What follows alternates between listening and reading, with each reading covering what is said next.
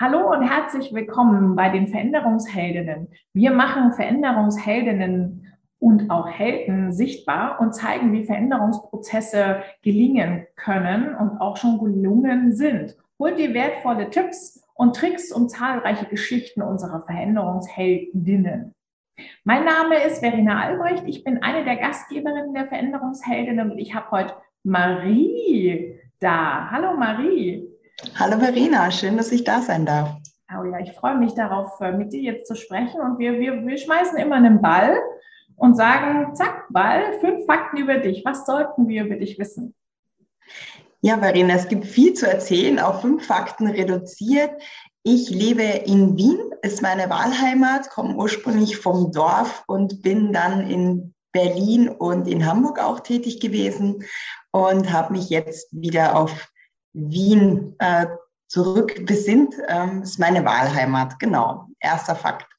Zweiter Fakt, ich bin eine Working Mom, das heißt, ich habe zwei Kinder im Alter von bald vier und bald zwei Jahren und freue mich, ähm, arbeiten zu können und Menschen zu inspirieren. Und das wäre gleich der Punkt drei. Ich liebe es, Menschen in die Bewegung zu bekommen und was zu bewirken, ja? Ähm, Klarheit zu schaffen und Wissen weiterzugeben. Vierter Fakt, ich ernähre mich glutenfrei seit fast zwei Jahren. Wow. Äh, klingt total komisch, äh, war für mich große Lebensumstellung, aber mir geht's jetzt super damit, viel besser als vorher. Hat ein bisschen gebraucht, habe keine Zöliakie, aber ja. Und der fünfte Fakt, ich ähm, ja, ich liebe es, mit Personen mich auszutauschen über Gott und die Welt. Also ich bin so eine kleine Hobbyphilosophin, würde ich sagen. Cool. Danke dir fürs Teilen. Wir zwei kennen uns ähm, aus Instagram und LinkedIn-Kontakten und du hast mal einen Post von mir geliked. Ähm, ich habe irgendwie drüber geschrieben, ich äh, finde es schon schade, dass Freitag ist, weil ich hätte gerne, dass Montag ist. Also Mist, es ist Wochenende und ich darf nicht mehr weiterarbeiten. Warum hast du darauf reagiert? Oh, weil das äh, meiner Vision total entspricht. Also meine Vision in meinem beruflichen Umfeld ist es, dass Menschen Montagmorgen mit einem Strahlen aufwachen und an die Arbeit denken. Ja. Und dafür brenne ich, das ist meine Leidenschaft und da setze ich mein Herzblut sozusagen dafür euch ein und ich unterstütze Menschen dabei, einfach wieder Freude ins Arbeitsleben zu bekommen. Und wieder oder überhaupt mal Freude ins Arbeitsleben zu bekommen. Und dieses Strahlen, das ist das, was mich so ja erfreuen lässt, wenn die Leute danach rausgehen und sagen so, wow, ja, jetzt habe ich was an der Hand, jetzt kann ich was verbessern und dieses Schritt für Schritt sich da anzunehmen, in die Veränderung sich zu begeben, ähm, braucht natürlich Mut. Mut, ja, ja aber sowas von. Wie, wie schaffst du es, äh, deine Kunden, Klienten oder dein Umfeld in den Mut zu bringen? Weil das ist ja, also das bedarf viel Mut. Ich glaube, das Wichtigste ist ähm, Zuversicht und Hoffnung. Und viele Kundinnen und Kunden, die sind teilweise wirklich schon jahrelang dran, in die Veränderung zu kommen und haben immer gefühlt eine Wand vor sich und kommen nicht weiter und rennen da quasi ständig dagegen und sind dann schon so richtig frustriert. Und die kommen dann und ich glaube, es ist so dieser dieser Schritt, hey, ich hole mir eine Expertin an die Seite und die begleitet mich, die unterstützt mich und die zeigt mir andere Wege und Perspektiven auf, ja, und schafft Raum und Zeit auch mal sich fallen zu lassen und eventuell ja Themen, Probleme, Scheißtage, was auch immer zu besprechen und zu schauen, wie kann es denn besser werden. Genau. Wenn ich heute äh, Chefin eines Teams bin, ähm, was kann ich denn als Unternehmensinhaber, Firmeninhaber, Abteilungsleiterin tun, damit meine Leute ja, sich wohlfühlen, sich montags schon, ich stelle mir das so prickelnd am ganzen Körper vor, sich darauf freuen, äh, zu arbeiten, was auch immer der Job gerade ist. Was können denn Arbeitgeber tun? Ich glaube, ganz wichtig ist es, eine sinnvolle Aufgabe zur Verfügung zu stellen, sozusagen. Das muss jetzt nicht unbedingt heißen, dass das eine High-Advanced-Aufgabe ist. Ich erinnere mich immer an die Zeit zurück, wo ich ähm, in meiner Schule, meiner ehemaligen, äh, zu Besuch war, um die einen Freund äh, zu zeigen. Und dort gab es eine Reinigungskraft und die hat so gestrahlt und so begeistert über ihre Arbeit gesprochen. Und dann haben wir so, sind wir so ins Reden gekommen und sie hat dann gesagt, das, was sie wirklich motiviert dahinter ist, dass sie den Schülerinnen und Schülern eine saubere Umgebung ähm, sicherstellen kann. Und das fand ich so schön, weil sie hat für sich den Sinn erkannt und nicht einfach nur die Tätigkeit. Mhm. Das heißt, dieses Warum zu haben, ähm, für sich selbst, aber auch, dass Arbeitgeber ähm, ihnen das zur Verfügung stellen, das ist so wichtig und gerade, sage ich mal, für die Generation Y immer wichtiger. Ja? Jetzt gibt es in meinem Leben keine Warum-Meetings. Würdest du das empfehlen, dass sich Chef und Team miteinander ähm, austauschen, was das Why ist? Oder wie kann man sich da als deine Kundin nähern oder auch als Chefin nähern? Weil es wäre schon toll, wenn wir alle glücklich im Job wären. Ich glaube, es ist ganz essentiell, dass das Unternehmen das Warum äh, für sich auch klar hat. Ja? Mhm. Und dass es nicht heißt, Wachstum, Wachstum, Wachstum und jedes Jahr nochmal mehr Prozent an Umsatz und Gewinn, sondern wirklich für sich weiß, warum machen wir das? Und das Warum ist nicht, äh, dass der Kontostand passt, das ist das Ergebnis. Verwechseln sich ja viele. Wie, wie komme ich dann dahin? Also ich meine, erste Falle bin ich selbst reingetrappt, also nicht das Konto ist relevant, sondern wie, wie, wie kommt man dann hin an das Warum, Marie? Das ist zum einen etwas, was manchmal länger dauert. Manche haben es schon von klein auf. Die werden geboren, wissen mit sechs Jahren, hey, ich werde Klavierspielerin und begeistere das Publikum und liebe das Leuchten. Ähm, andere brauchen länger. Und ich glaube, es ist auch etwas, was sich durchaus auch verändern darf. Ähm, das Warum muss nicht definiert sein in einem fixen Job, also, sondern eher dahinterliegende Motive. Also ich habe, also mein Warum ist ganz klar, ähm, ich will Klarheit und Wissen ähm, unter die Menschen bringen sozusagen, damit sie einfach Freude im Arbeitsleben haben, ja, mhm. und damit ein erfülltes und erfolgreiches Arbeitsleben haben. Mhm. Und dieses Warum, dieses Klarheit und Wissen als, als, als Thema, das hatte ich schon immer auch vorher, ähm, wo ich CF, als CFO gearbeitet habe in der Industrie äh, und MitarbeiterInnen geführt habe.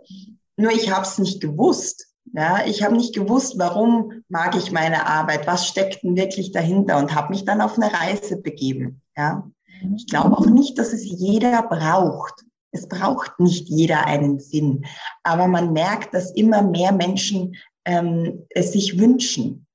Und viele kommen dann auch, ich habe gerade ähm, eine Kundin gehabt letzte Woche, ähm, die kommen dann mit 50 drauf. Eigentlich brauche ich jetzt eine sinnvolle Tätigkeit.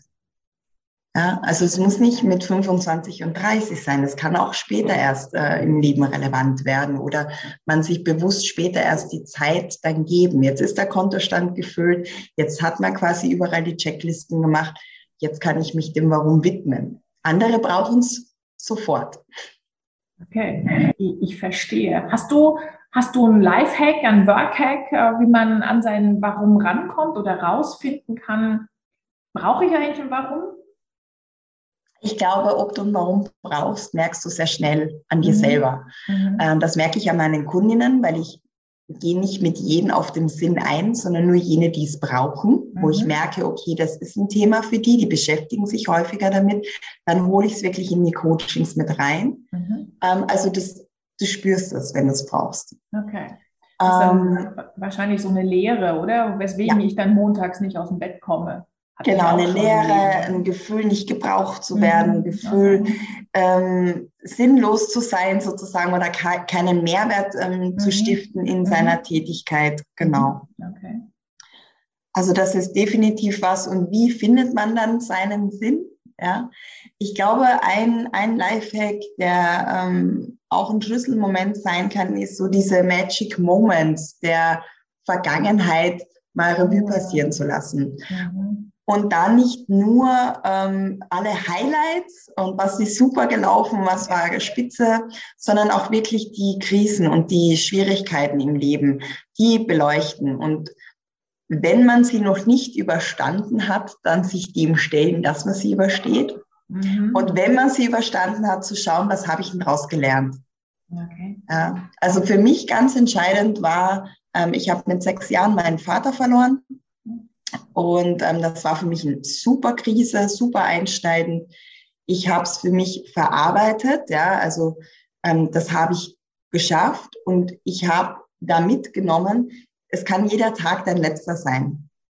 Und wenn du mit Frust und Unzufriedenheit dein Leben verbringst und dann zurückblickst, dann ist das ja schade einfach, dass du deine Zeit nicht genutzt hast, um ja mit Freude äh, in dein Leben, durch dein Leben zu gehen. Ja. Und das finde ich, also das war für mich so einprägsam und deswegen ist für mich dieses Carpe Diem oder ähm, YOLO, also You Only Live Once, so entscheidend, weil ähm, du weißt nie, wann es vorbei ist. Und deswegen nutze die Zeit so gut als möglich und ähm, ja, fülle sie so viel als möglich mit, mit, Freuden, mit Freudenzeiten. Natürlich geht das nicht zu 100 Prozent, aber ähm, es ist schade, wenn man dann fünf Jahre in einem Job ist, der einem überhaupt nicht gefällt. Ja, das sind einfach fünf Jahre des Lebens. Danke dir fürs Teilen äh, dieser Erfahrung. Und ähm, ich habe jetzt nochmal die Community gefragt, ich glaube letzte Woche, welche Fragen sie an dich hat oder welche mhm. Fragen Menschen an dich haben. Eine Frage wurde mir reingereicht und zwar, wie, wie gehst du mit, mit Kritik um von Gaetano? Wie ich persönlich mit Kritik umgehe. Mhm. Ich habe vor Oh, das war ganz am Anfang meiner, Berufs meiner Berufszeit. Da konnte ich mit Kritik überhaupt nicht umgehen. Es war für ja. mich super schwierig. Und wenn einer mir irgendwas äh, zurückgespiegelt hat, habe ich gedacht, oh Gott, die Welt bricht zusammen und ich bin ja der größte Idiot oder die, die, andere Person ist ganz schlimm. Mhm. Und habe dann äh, ein ganz schlaues Büchlein für mich entdeckt und gelesen. Und da stand drin, ähm, sie Feedback wie, wie ein Blumenstrauß. Mhm. Und Du kannst es annehmen, du kannst es ablehnen. Okay. Und wenn du die Kritik annimmst, musst du auch nicht alles annehmen, sondern du kannst dir wirklich wie aus einem Blumenstrauß die einzelnen die, Sachen. Die Rosen rausnehmen. Genau, genau. Die, Toll. die Sachen picken, die einfach, wo du sagst, ja, das stimmt, dem könnte ich mich annehmen. Ähm, und das andere ähm, ab, abprallen sozusagen zu lassen. Aber es ist meine eigene Entscheidung und es ist auch die Entscheidung, ähm, von der Kundin, die da jetzt gerade nachgefragt hat, äh, die Entscheidung, nehme ich es an und wie gehe ich damit um? Mhm. Genau. Und äh, das Ganze versuchen auch immer zu verstehen, was meinten andere damit. Meistens ist Kritik, aus meiner Sicht kommt es aus zwei Punkten. Das eine ist, ähm, jemand will dich unterstützen, dann ist es was Positives, auch wenn es sozusagen negative Rückmeldung ist. Sie will dich unterstützen und dir dabei helfen. Oder es ist mehr so aus dem Thema Neid heraus. Ähm, dann kann man sich für sich sowieso das Thema sozusagen äh, ad acta legen. Kann man es dann genau. eh äh, zur Seite legen. Ja? Empfiehlst du, dass ich den Rest der Blumen, die ich nicht gepickt habe, mir erstmal zur Seite lege? Also und mir vielleicht in einem Jahr nochmal anschaue? Oder sagst du, geh lieber nochmal hin und frag nochmal, was, was sind da deine Erfahrungen?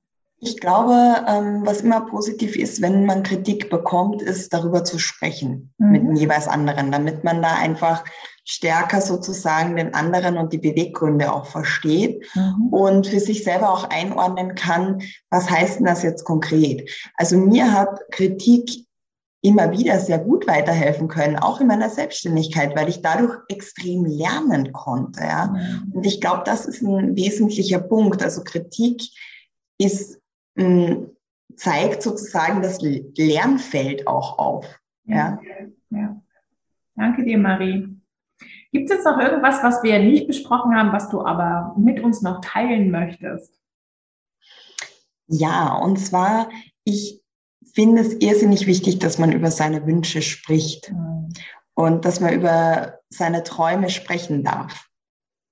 Und da würde ich gerne noch zum Abschluss eine Geschichte erzählen dazu.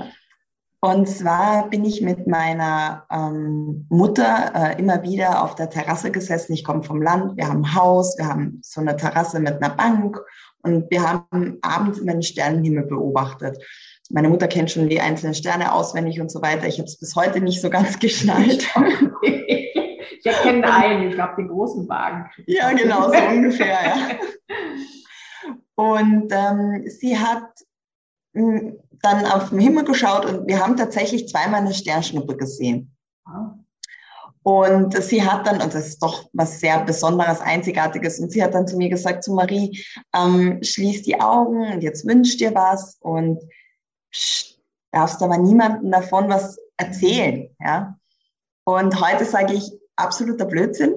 Ähm, erstens, warte nicht auf irgendeine Sternschnuppe, die kommt, sondern wünschen darfst du dir jederzeit Sachen. Zweitens, erzähle es jeder Person, die du begegnest, weil du weißt eben nie, wer dich unterstützen kann durch eben Kritik oder durch positive Rückmeldungen, unterstützende Worte, was auch immer. Ähm, Menschen helfen gerne anderen Menschen. Und das ist auch äh, sozusagen im, im, äh, ja, im im Wall Circle Manier sozusagen, finde ich so schön, dieses Kooperative, dieses Miteinanderdenken. Und deswegen sage ich mal gern, sprich über deine Sternschnuppen. Toll, tolle Geschichte. Die, die packt einen richtig. Und ich werde auch in der Show Note äh, für alle Zuhörende ähm, das Thema Wall Circle verlinken. Da kann man einfach zusammen laut an seinen Themen arbeiten. Deswegen auch äh, von dir jetzt getriggert. Ich werde es in die Shownote tun. Auch die Shownote ähm, werde ich befüllen mit äh, deinem Instagram-Account, liebe Marie. Und ähm, danke dir für deine Zeit heute und danke fürs Teilen dieser Geschichten. Ich finde, man lernt am besten, indem man das verknüpft mit Geschichten. Das ist wieder wunderbar veranschaulicht. Danke dir. Super, vielen Dank, Verena. Gerne.